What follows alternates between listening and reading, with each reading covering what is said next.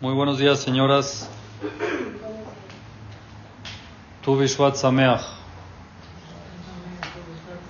Hoy es día 15 de Shevat. Entonces tenemos dos temas por ver, que es el tema de la perashá de la semana Perashat Shalach.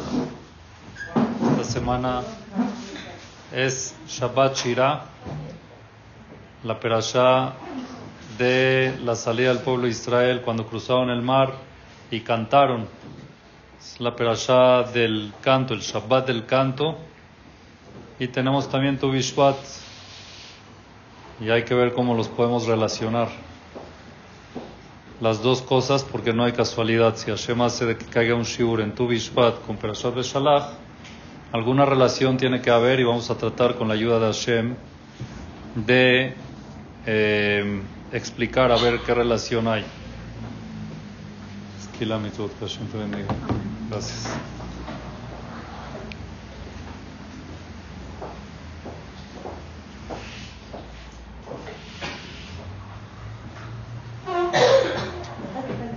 Empieza la perashá así, Beshalach paró fue cuando mandó, paró al pueblo, Velona Hamelokim derejeretz pelishtim kikarobu. Lona Hamelokim es que no los guió a Kadosh Baruchu por el camino de los pelishtim. A Kadosh Baruj cuando los sacó de Egipto, él los guiaba, Hashem mismo los guiaba y les decía por dónde ir y por dónde no ir. Y no quería que pasen por donde están los Pelishtim porque es cerca de Mitzrayim. Y si les pasa algo, le daba miedo a Hashem que se regresen. Los Yehudim podían por el miedo regresarse a Mitzrayim. Entonces, por eso Hashem los llevó por otro lado que amar Elohim, porque dijo Hashem, Peninahem Am, Milhama, Veshabu Mitzrayma. Peninahem Am no vaya a ser que piensen el pueblo, dice Rashi, ¿qué es Inahem? Se consuelen. ¿Cómo se van a consolar? ¿Qué, qué es el consuelo? Dice Rashi. Yachshebu Mahashabal Sheyatsu, Beitnule Lashu, porque van a empezar a recalcular el itinerario. Van a decir, oye, sí hicimos bien en salir chance y es una emboscada, chance no nos conviene, chance nos regresamos, vámonos otra vez a Mitzrayim. Hashem no quería que el pueblo de Israel se ponga a dudar de que hicieron bien en salir. Entonces por eso lo sacó Virotamil Hamá Beshabu Mitzrayma, porque puede ser que los filisteos les quieran hacer guerra. Y por eso van a decir, ya, ¿para qué? ¿Para eso salimos? ¿Para estar en guerras? Nos regresamos. ¿Estamos claros hasta aquí? ¿Sí? ¿Les parece bien todo? No hay ninguna pregunta, no está todo bien. ¿Sí? A ver, el pueblo judío, amén, lleva casi 10 meses viendo milagros de Dios. Plaga tras plaga. Cosas impresionantes que Akadosh Baruj hizo. Lo sacó de Egipto cuando era casi imposible porque ellos, como ya vimos, no tenían el chance de salir, estaba todo Mitzrayim embrujado, lo sacó. Y ahorita llega Hashem y les dice, bueno, para que no lo duden, los voy a llevar por otro camino. ¿Qué duda pueden tener? Y está escrito de que cuando salieron de Mitzrayim, Hashem les puso una nube que los guiaba, que los orientaba. O sea, tenían una presencia divina constante. Y Hashem dice, ¿sabes qué? Mejor no los llevo por ahí. Mejor los llevo por aquí para que no se vayan a regresar. ¿Quién se va a regresar? Para que no se arrepientan. Para que no se arrepientan. ¿Cómo se van a arrepentir? Bueno, y lo mismo con el becerro de oro, o sea, vieron las plagas, vieron la, apertura del mar, que porque llegó un día tarde. Está bien, no nos adelantemos, pero también, sí, el becerro. una tribu que en esa vuelta se quedó y desapareció, ¿no? No, fue antes.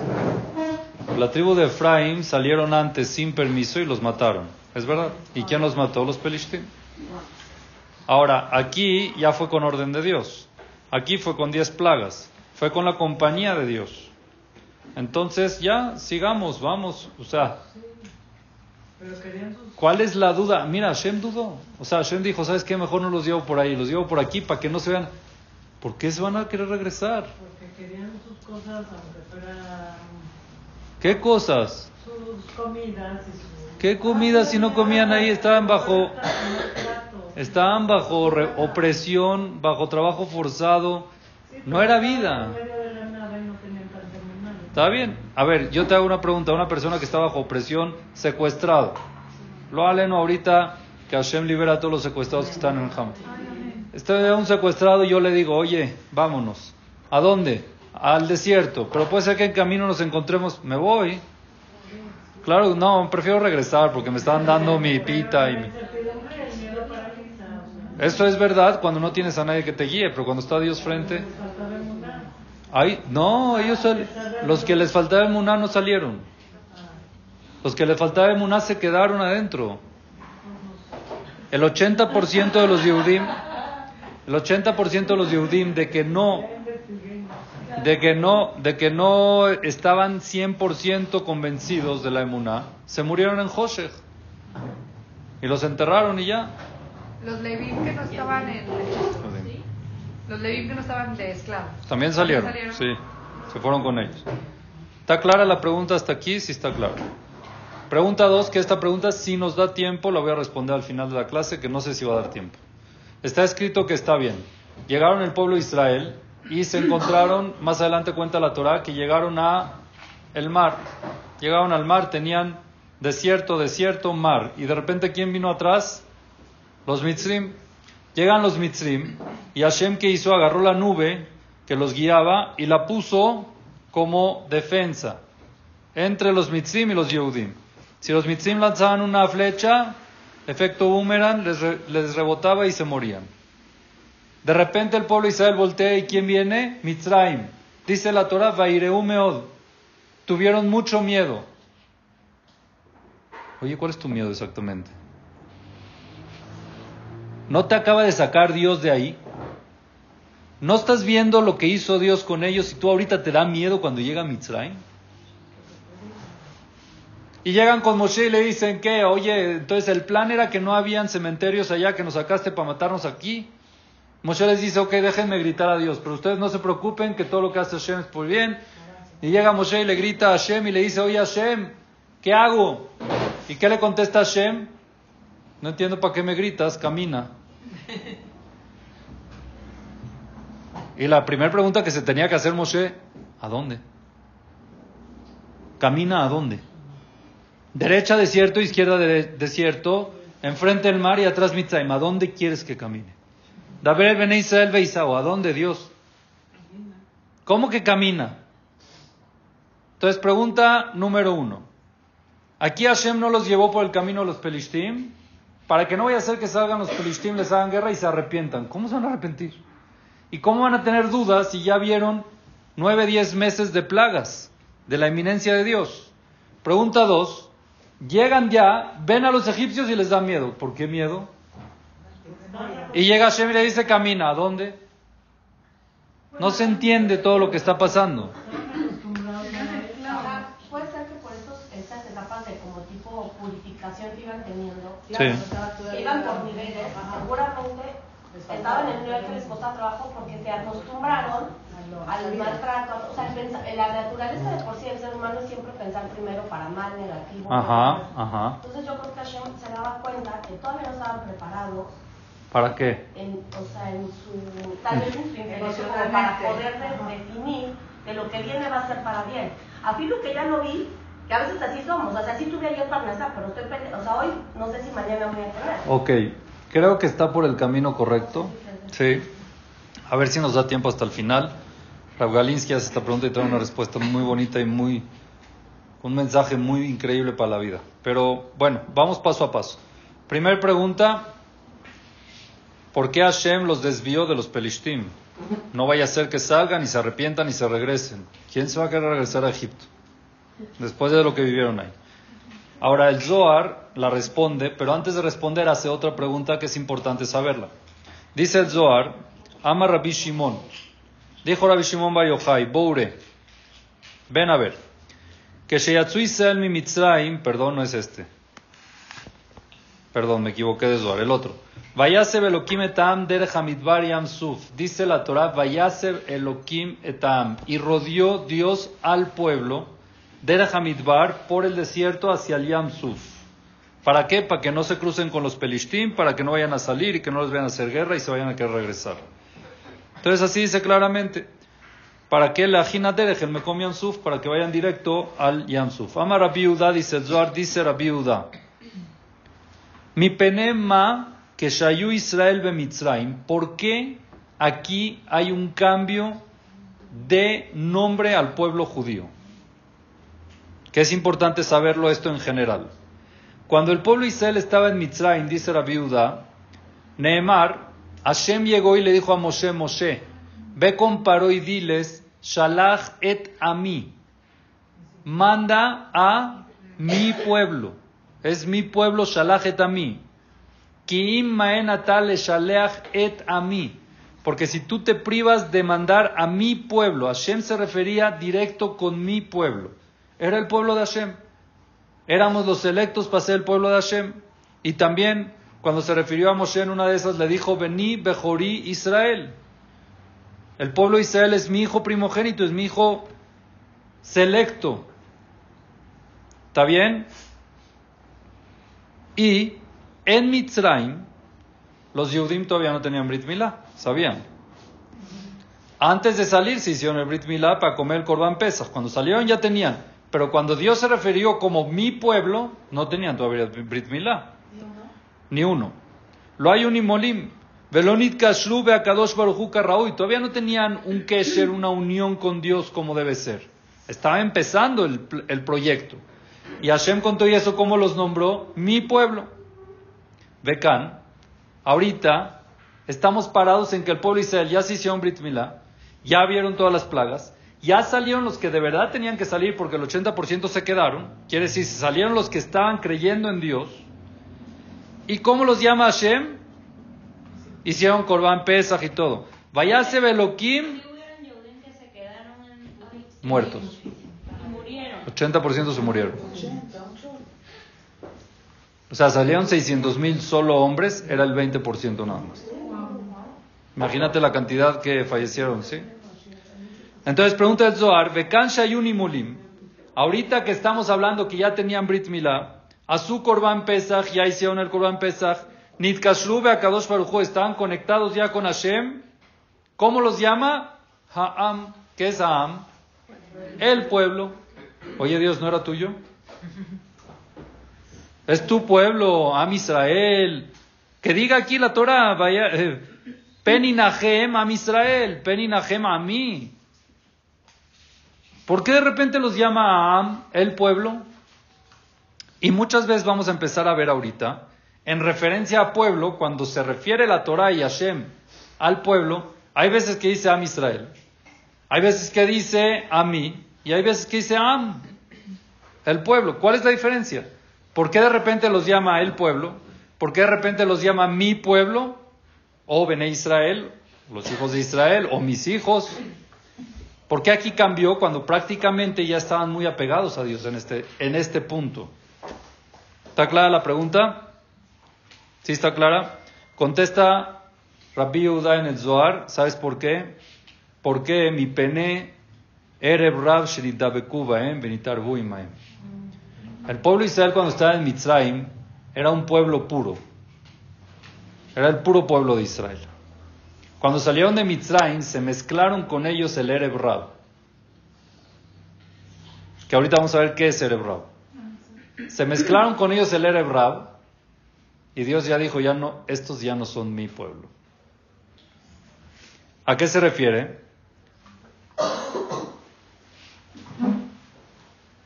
Ahorita vamos a ver un poquito más, pero otros lugares, por ejemplo, donde Hashem los llama Am, también es lo que mencionó aquí en el Egel.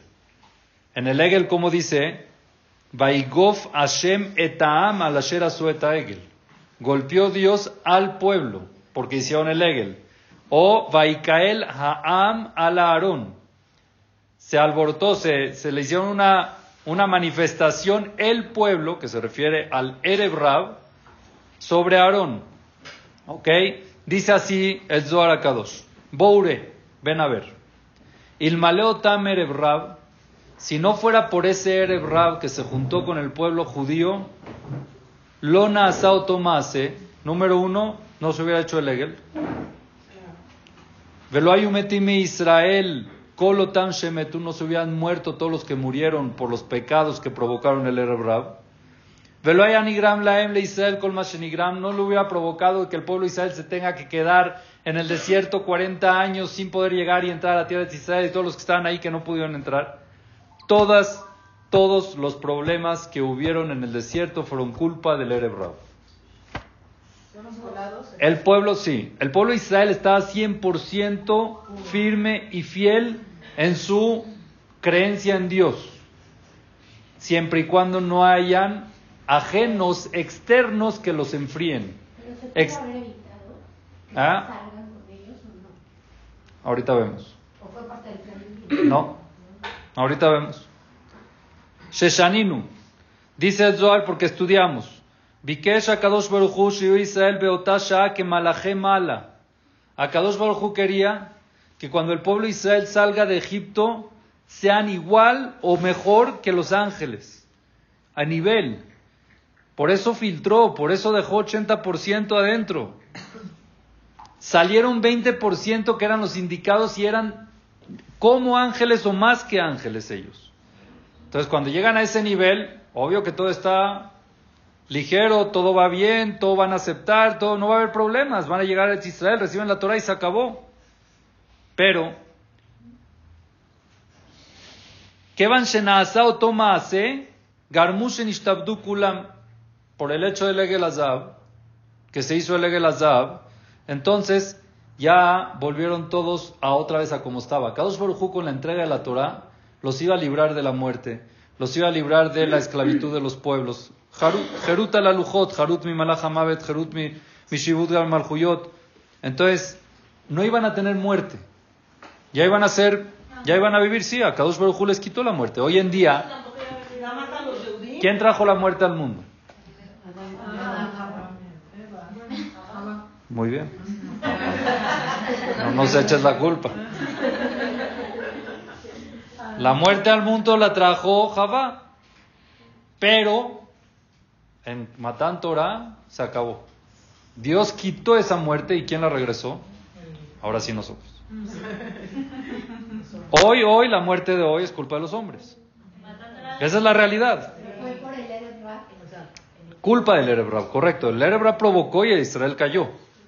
Pero el Erebrab fue culpa de ellos. Garmumita, Garmushimul Garmushin Rishonot provocaron de que otra vez los pueblos nos tengan poder, puedan estar encima de nosotros del pueblo judío, provocaron de que se rompan las primeras tablas de la ley, Garmushe Metum Israel Kamalafim provocaron que se murieron muchísimos del pueblo de Israel en cada, cada vez que se portaban mal, habían epidemias, Hashem se enojaba, los mataba. Korach, todo, todo empezó con el Ereb Rab. todo esto porque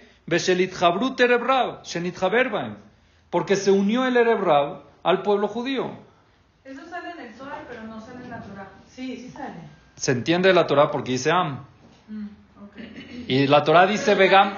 sí lo mencionan como Ereb, o sea, Pero la, la, la, Torah dice Ereb Vegam Ereb Alaitam, dice la Torah. Cuando ah, subió en el pueblo Israel de Egipto, subieron Ereb la Torah no especifica que es Erebrab, pero se entiende muy claro que no es el pueblo de Israel, son otros pueblos, son otras gentes externas que se unieron al pueblo de Israel.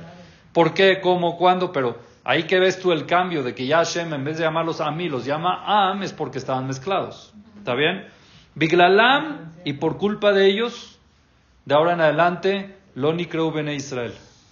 Ya cuando Dios se refería a ellos ya no se llamaban Bene Israel, no se llamaban Israel, no se llamaban a mí, mi pueblo, ni Israel, ni los hijos de Israel, el Am, el pueblo. Pueblo que es general, mezclado. ¿Ok?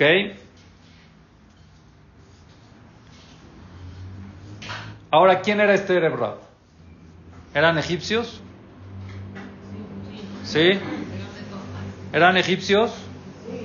¿Podían haber mitzrim mezclados dentro de los yudim? Sí. ¿Por qué no? Cuando empezaron a gritarle a Hashem de que Mitzrayim llegó y ellos están con el mar frente y el desierto de los lados, Hashem le dijo a Moshe, diles al pueblo de Israel, que Asher reitemet Mitzrayim ayom, lotosiful y dadolam. Véanlos porque ya no los van a volver a ver. Se van a borrar del mapa. Ya no van a ver egipcios. Entonces no podemos decir que dentro del Erebrab habían egipcios. Entonces, ¿dónde salieron? Los que hicieron teshuva se repitieron cuando vieron las plagas. Ni un, ni un egipcio. ¿De dónde salieron entonces? Pregunta Rabbi. ¿Este Erebrab de dónde salió? Contesta Rabbi sí. Ama Rabbi Uda, en verdad no eran egipcios, eran Erebrab. Share Arbe Amim Ajerim, habían muchos pueblos que vivían en, en Egipto, pero no eran egipcios. Acuérdense que vienen de una época de hambre, que vienen... Entonces, Mitzrayim era una potencia que mucha gente migraba a Mitzrayim, pero eran Pelishtim, eran Kenanim, eran de otros pueblos que se fueron a vivir a Egipto. Ahora, no era, ellos no, no oprimían al pueblo judío, ellos no eran nacionales, no eran egipcios nacionales, eran residentes en Mitzrayim. Y ellos cuando vieron las Makot y todo eso, dice aquí, Velod el Ashekulam Nimolu. Cuando empezaron a ver las plagas, todos decidieron hacerse Brit Milá como los Yehudim. Nosotros estamos con ustedes, por miedo, por lo que quieran, pero estamos. Estamos con ustedes, Bekevan Shenimolu, ya no se llaman Mitzrim. Mismo si habían egiptos, egipcios, perdón, que querían unirse al pueblo de Israel, la condición era hacerse Brit Milá se hacían el Brit Milá y se les quitaba el nombre de egipcio. Y eran el Rab. Entonces habían muchos pueblos mezclados de todos y también egipcios que decidieron hacerse Brit Milá. Dentro de ellos brujos. ¿Ok? Vealpi Moshe Kibelu Otam. Aquí fue una decisión de Moshe de recibirlos. Moshe fue el que dijo, vénganse. Él, él fue el que tomó la decisión. No le preguntó a Dios. Y por eso, cuando pecaron en el becerro de oro y Hashem le dijo a Moshe, le dijo, baja que pecó tu pueblo. El que tú decidiste recibir, Lechret Ameja Asherelita Meretz Mitzrayim. Baja que pecó tu pueblo que subiste de Egipto. Es el pueblo que Moshe decidió que sea pueblo, porque esa no fue decisión de Dios. Hashem nos cuenta esto no para hablar mal de Moshe. Pero no fue Hashem no, y Moshe tomó esa decisión pensando que iba a ser bueno. Pero al final no fue bueno. Al final les provocó muchos problemas. Moshe asumió su cargo y es por eso de que él trataba de siempre abogar por el pueblo judío, porque se da cuenta que el problema era el, el Pero para nosotros lo que aprendemos, que es el poder de las malas influencias. Y para eso nos escribe la Torah. La Torah no escribe para hablar mal de alguien para nosotros entender qué haces cuando te mezclas con gente que no son correcta. Ah, pero se hicieron Brit Milá. Tenían un interés. Pero no, mira que sí quisieron subir. Tienes que ser puro. Puro con tus ideas. Si tú tienes claro cuál es tu idea, cuál es tu ashkafá, cuál es tu visión correcta de la vida, quédate ahí. No mezcles gente que no están contigo si no estás preparado de verdad o por lo menos no metas a tus hijos en eso. ¿Ok? Claro, claro. Hay quien dice que qué cantidad de Erebrab habían. Entonces la Torah dice, Bajamushim alu Israel meretz mitzrayim. Hamushim, la palabra Hamushim, en la Shona Kodesh tiene mucho significado, tiene varios significados. Un significado que es el más común que nosotros sabemos es un quinto de Hamesh. Hamushim viene de Hamesh. Un quinto salieron de Egipto, quiere decir que el 80% se murieron y el 20% salieron. ¿Sí? Cuatro quintos se quedaron, se murieron, y un quinto salieron. Eso es la primera explicación de Hamushim. La segunda explicación de Hamushim es armados. ¿Sí? Tahmoshet es armamento. Entonces Hamushim son armados, que el pueblo de Israel subió de Mitzrayim armado. Le quitaron las armas a los mitzim. Cuando entraron y vieron y pidieron, pidieron armas. Aparte de joyas, también salieron armados, salieron bien armados. Si según esta opinión se hace más fuerte la pregunta, ¿por qué tenían miedo de los mitzim? Y no nada más porque tenían miedo de los mitzim, porque Hashem se los llevó alrededor de los perishtim. Si ellos estaban armados, podían guerrear. ¿Está bien? Tercera explicación es que el Erev Rab era uno de cada cinco judíos. El 20% era mezcla de Erebrab. ¿Ah? De ese 20 que... No, no sé si pegan las opiniones. Vamos a decir de que sí. Si salió nada más el 20%, de ese 20%, el 20% era era Erebrab. Eran bastantes. Es bastante. Y así trae aquí, eh, así trae aquí el Zohar. Después habla un poquito más adelante, habla bien de quiénes eran, cómo eran y qué provocaron. Los problemas que se va a provocar más adelante, explica cómo ellos hacían problemas, como eran brujos, tenían la forma de hacer problemas. No se les había quitado la brujería, eran brujos también de Egipto que sabían muy bien.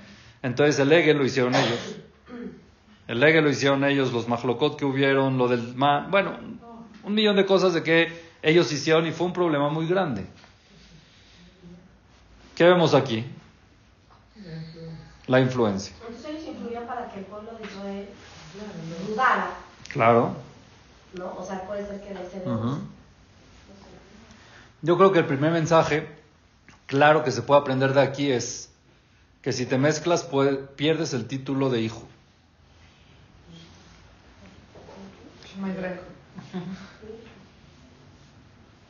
Hashem te puede ver con qué ojos te ve Dios. Hashem te puede ver como su hijo preferido, del pueblo preferido, o como alguien más. ¿En quién depende? En ti. ¿Está claro? ¿Qué tiene que ver con tu Bishvat? Todo, que una manzana podrida podría las demás. Muy bien. Pero hay un problema, que tu Bishvat no es de manzanas, es de árboles. Tu Bishvat es Rosh Hashanah, la y la not. Tu Bishvat es Rosh Hashanah para los árboles, no para los frutos. Shavuot es para los frutos. En Shavuot es Rosh Hashanah los frutos del árbol. Beatzeret al perota ilan. En Tu Bishvat son los árboles. Sí, decimos Berajot y Tefilot de los frutos de los árboles, es verdad. Pero en verdad, en verdad, la fiesta es para los árboles. El Rosh Hashanah es para los árboles. Y está escrito en la Torah que Adam etzasade. El ser humano es como el árbol. Es una relación entre el árbol y el ser humano, tienen mucha similitud y podemos aprender muchas cosas del árbol hacia los seres humanos de cómo nos tenemos que comportar. ¿Está bien o no? Por ejemplo, no sé si escucharon la clasecita de hoy. Hoy dijimos una de las cosas que hay que aprender es que un árbol no es estático en su florecimiento y en sus frutos, es depende del verano y del invierno. ¿Sí? Cuando es verano, florece, tiene hojas y da fruto. Cuando es invierno, se seca. ¿Por qué? Porque el árbol necesita sol, necesita calor. ¿Sí? El árbol necesita calor. En verano, los días se hacen largos y las noches cortas. Hay más sol, hay más calor que frío. Entonces, por eso el árbol aprovecha esa luz y ese calor y da, y saca.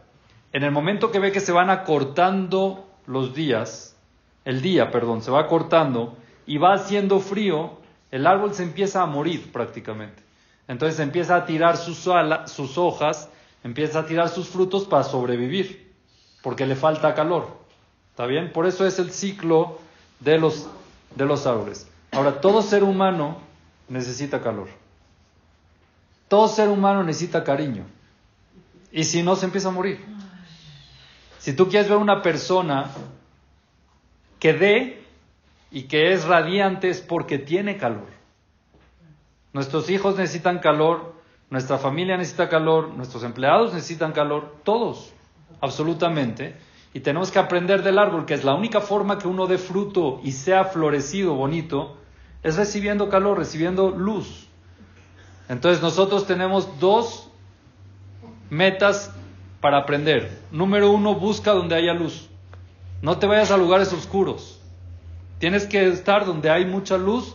¿Para qué? para que puedas florecer y puedas dar. Y número dos, siempre sé tú el que das luz. Dale luz a los otros árboles, da cariño, da calor a las otras personas para que ellos también florezcan. Eso se aprende de tu Bishpat. ¿Está bien? Ahora, ¿qué otra cosa se aprende? No sé si ya lo he dicho y si lo he hecho les, pido una disculpa, pero es muy bonito y hay que repetirlo. En el Israel hay un Rabba Rashi de los Ashkenazim que se llama Rablau, Rab David Lau. Su papá también fue Rabarashi. El papá de Rablau también fue, no me acuerdo cómo se llama el papá, pero también fue Rabarashi. Y él se salvó de la Shoah cuando era chiquito. Es muy interesante su historia, la pueden ver en YouTube. Unas personas increíbles. Yo, Baruch Hashem, tuve el mérito de conocer al hijo personalmente, platicar con él. Muy, muy buena persona, sí, porque vivía cerca de donde yo vivía en esa época. Y excelentes personas. Entonces, cuando el hijo lo nombraron como Rabarashi, le dijeron al papá, ya ve, jajam, los frutos no caen lejos del árbol. O sea, usted fue Rabarashi, ahí está su hijo, fue Rabarashi. amén, ojalá, amén. Estoy lejos todavía. Entonces yo, yo te voy a contestar lo que le contestó él. Dice, dice, hay frutos que se quedan pegados. Hay frutos que se quedan pegados en el árbol, no salen. Es importante que caigan, es importante que se independicen, que no se queden pegados. Dice, pero él estuvo pegado mucho tiempo en el árbol y ya se cayó. No cae lejos de él. Está bien. Todos nosotros, como árboles que somos, queremos que nuestros frutos estén cerca de nuestro árbol. Es muy triste ver familias o padres de que sus hijos no aparecen, que no pintan, que están lejos, que no se acercan para nada, que la fruta cae del árbol y cayó, pero se fue. Entonces la pregunta es, ¿qué tenemos que hacer nosotros como árboles para encargarnos de que el fruto cuando caiga no se aleje? Nada más. Ese es otro punto que se puede aprender también muy interesante de las raíces. Un árbol sin raíces no sirve de nada, ¿verdad? Cualquier viento lo tira. Y el árbol, gran parte de su postura es la raíz, si no fuera. Pero la raíz no se ve. La raíz está dentro. Nosotros como seres humanos tenemos, es muy importante transmitir nuestras raíces y conocerlas. ¿Las raíces cuáles son? ¿Quién es mi papá y quién fue mi abuelo? Y que te cuenten, porque eso te ayuda a fortalecerte, a quedarte bien firme. Ayer estábamos sentados en la mesa, mi papá me estaba contando cosas de mi abuelo, de mi abuela.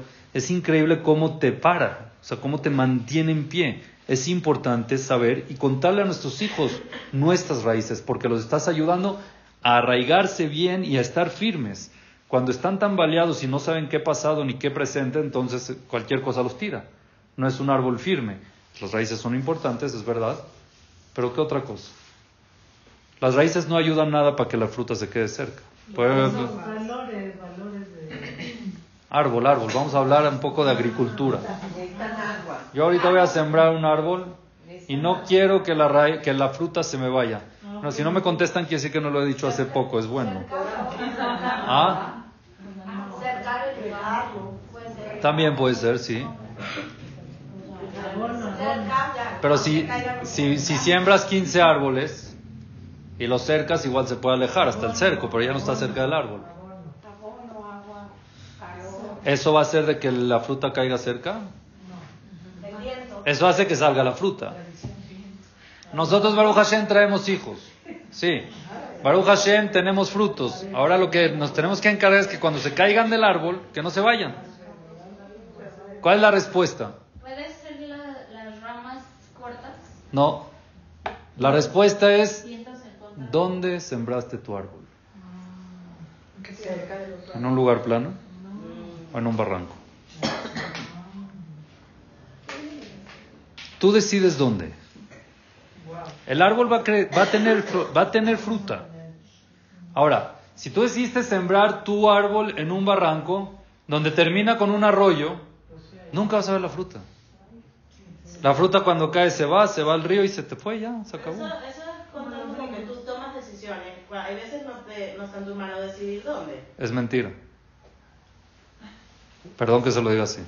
Uno decide dónde pone a sus hijos. Ellos no deciden. Tú decides dónde va a caer tu fruto. Tú decides dónde va a caer tu fruto, nadie más. O sea, la pareja me refiero, ¿ok? Puede ser de que si me dices, no, mi, mi esposo me obligó, bueno, son, son casos extremos. General, la persona decide dónde siembra su árbol.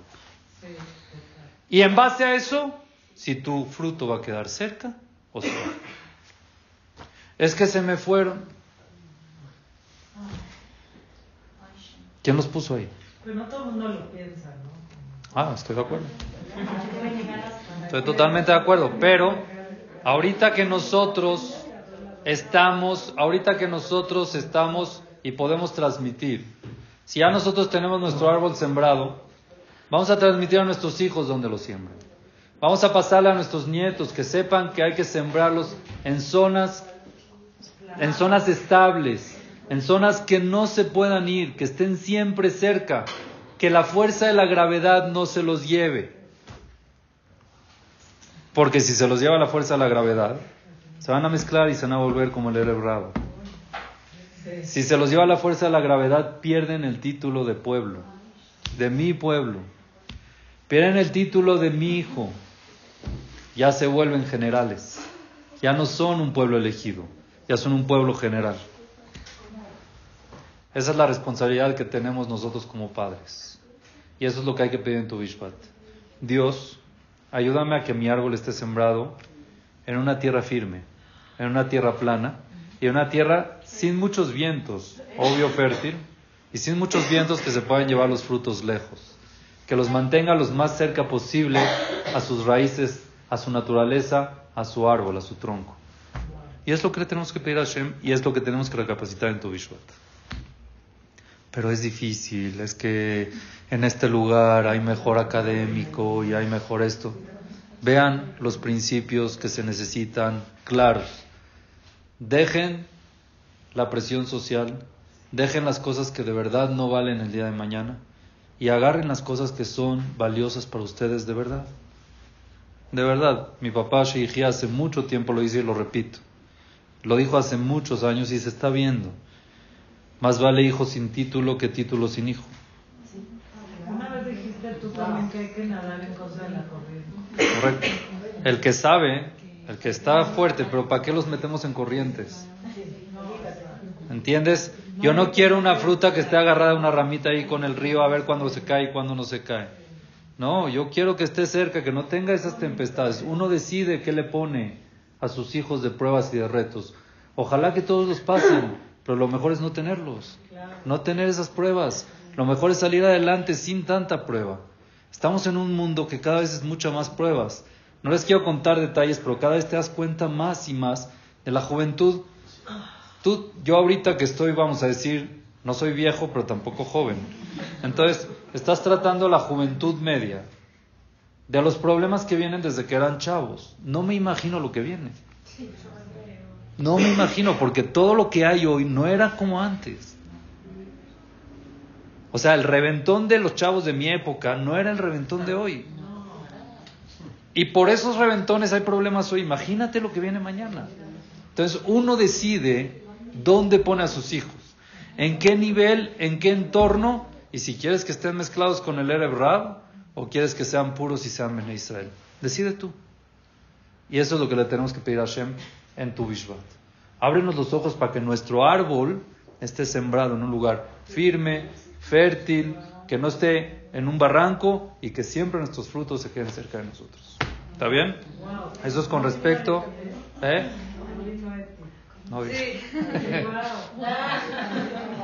Está bien. Eso es con respecto a la perashá con tu Bishvat. Ahora había una pregunta pendiente que sí da tiempo de contestarla. ¿Cuál es la pregunta? Eso ya vimos. ¿Por qué rodearon? Porque Hashem dijo, está el Ereb Rab, y el Ereb Rab los va a enfriar, no por ellos.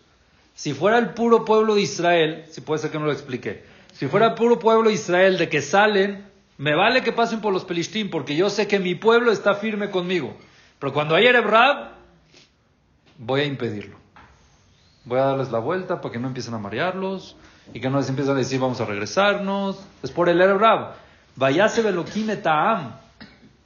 Por culpa del Ereb Hashem tuvo que esquivar un posible eh, enfrentamiento con Pelistín que los regrese, pero la culpa del regreso no era en el Ben porque Ben ya no querían. Era el Ereb que les iban a marear la cabeza y los iban a hacer regresar. Después, ¿sí? trató Hashem, trató, trató. ¿Quién fue el que se quejó de la comida? ¿Quién fue el que se quejó del man? Todos eran el Ereb ¿Y qué hacían? Echaban a andar a todos los demás, echaban a... Entonces es un problema. Ahora, la segunda pregunta que hicimos, eran, llegaron el pueblo de Israel al desierto, estaban frente al mar, ¿y quién viene atrás? Mitzrayim. Dice la Torah, Beireumeod. Tuvieron mucho miedo.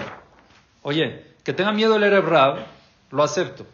Porque tengan medio un pueblo que acabe de ver 10 plagas y la mano de Dios, cómo salieron de Mitzrayim. Que tengas miedo. Y empezaron a gritar, oye, por favor, Moshe. Y Moshe le dijo a Hashem, ¿qué plan? Camina. ¿A dónde? ¿Ok? No, camina. Daber el Bene Israel, diles al pueblo. No le dijo a Moshe. Daber el Bene Israel, diles al pueblo Israel que caminen. ¿A dónde? ¿Cómo quieres que caminen? o sea, Mitzrim, desierto, mar. Porque querían saber todo. ¿Querían qué? Querían saber. ¿Qué? O sea, querían tener claridad. ¿De? De a dónde van. Está bien, entonces, ¿sabes qué, Moshe? Tranquilo, yo te voy a guiar. No camina. Yo te guío, sígueme. Ah, ok, sí, te sigo. No le dijo, sígueme. Diles al pueblo Israel que caminen. ¿A dónde quieres que caminen? Daber el Bene Israel, muy bien. Sí. Porque los que tuvieron miedo no era el Ereb Rab, era el pueblo de Israel. Ahí viene el punto. Pero si le dice, di al pueblo de Israel que camine, significa que esto también se puede ver en las generaciones posteriores. El que camina con Hashem es el que es pueblo de Israel. Y puede ser que. ¿Qué solución le dio en ese momento? El que va en contra, el que hace, o el ¿Cuál fue la solución? Tenemos miedo, están los mitzvim, camina. Ok, explícame la solución. ¿Cuál fue? O sea, también es que se le ocurra a ellos. ¿A dónde? Se va a abrir el mar.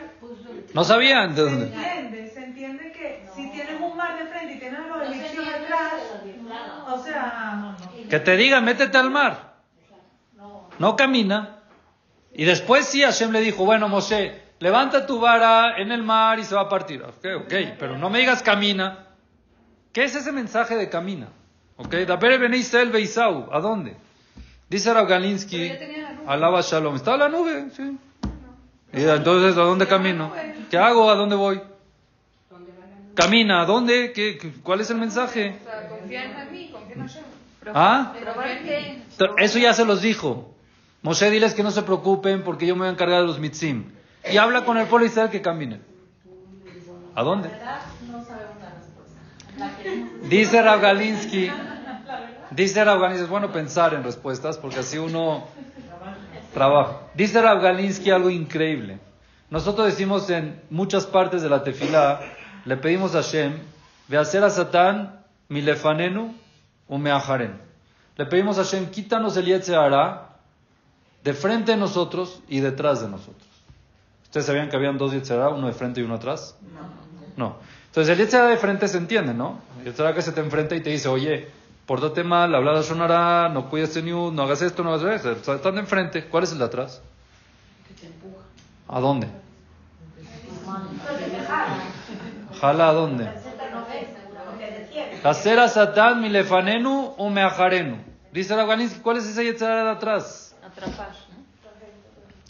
Dice Ragalinsky, el Yetzirah de atrás es el que te, se encarga de que te hundas en el pasado y que no salgas de él.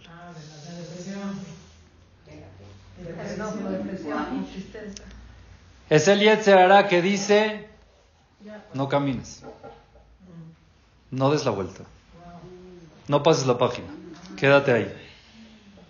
Por miedo, ¿no? Por, lo que sea.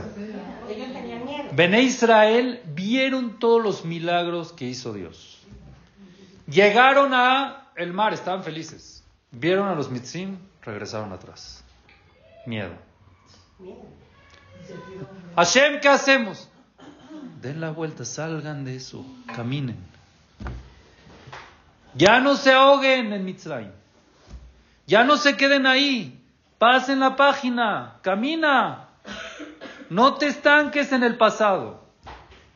Llegas con una persona, una mujer, y le dices, oye, ¿por qué no cuidaste mi Ah, ya, así crecí 50 años, así me vestí 30 años. Mi abuelita en no se ve, ya, ahorita hacer el cambio. Es psicológicamente fuerte. Ese es el Yetzera de atrás. El Yetzera de atrás es que te dice que ahorita vas a cambiar. Ya llevas 50 años. Sí. Te dejo atrás y sigo. Camina. ¿Cuál es el problema de caminar? ¿Por qué no puedes dar vuelta a la página? Entonces, si no caminas y te quedas en el pasado, vienen los miedos, vienen los pánicos, vienen los temores, vienen los traumas del pasado y no avanzas. Ya Mitzrayim no existe, les dijo Dios. los vean ahorita, bórrenlos. Asherreitemet mitzrayim ayom, loto, sífulo y lotamo dado lam, se acabó, sácalo de tu cabeza. ¿Y qué hago? Avanza, no te atores. Fluye, da la vuelta, pasa. Mensaje espectacular. Espectacular de Y es un problema muy grave que nos quedamos. Entonces le pedimos a Hashem. El se da de frente, yo lo veo. Pero ayúdame también a vencer al de atrás, al que no me deja salir de eso. Ayúdame a salir del Yetzirah que me está agarrando, que no quiere que salga, que no quiere que camine, que no quiere que dé el paso. Eso es lo que tenemos que luchar hoy en día. Darle la fuerza a nuestros hijos y nosotros mismos de saber dejar el pasado atrás, de dar la vuelta a la página y caminar, y dar un paso adelante, y saber avanzar y avanzar. Entonces, en síntesis, sembrar nuestro árbol en un lugar sano, sembrar nuestro árbol en un lugar donde no haya Erebrab, quedarnos puros, si seguir con el título de pueblo elegido, seguir con el título de mi pueblo, de Bené Israel, y no mezclarnos lo aleno con gente no correcta, pedirle mucho a Hashem eso, que nos ilumine, que nosotros entendamos cuál es el lugar, el terreno correcto para sembrar nuestro árbol, así que nuestros frutos se queden cerca y que siempre podamos caminar y avanzar. Amén. Muchas gracias.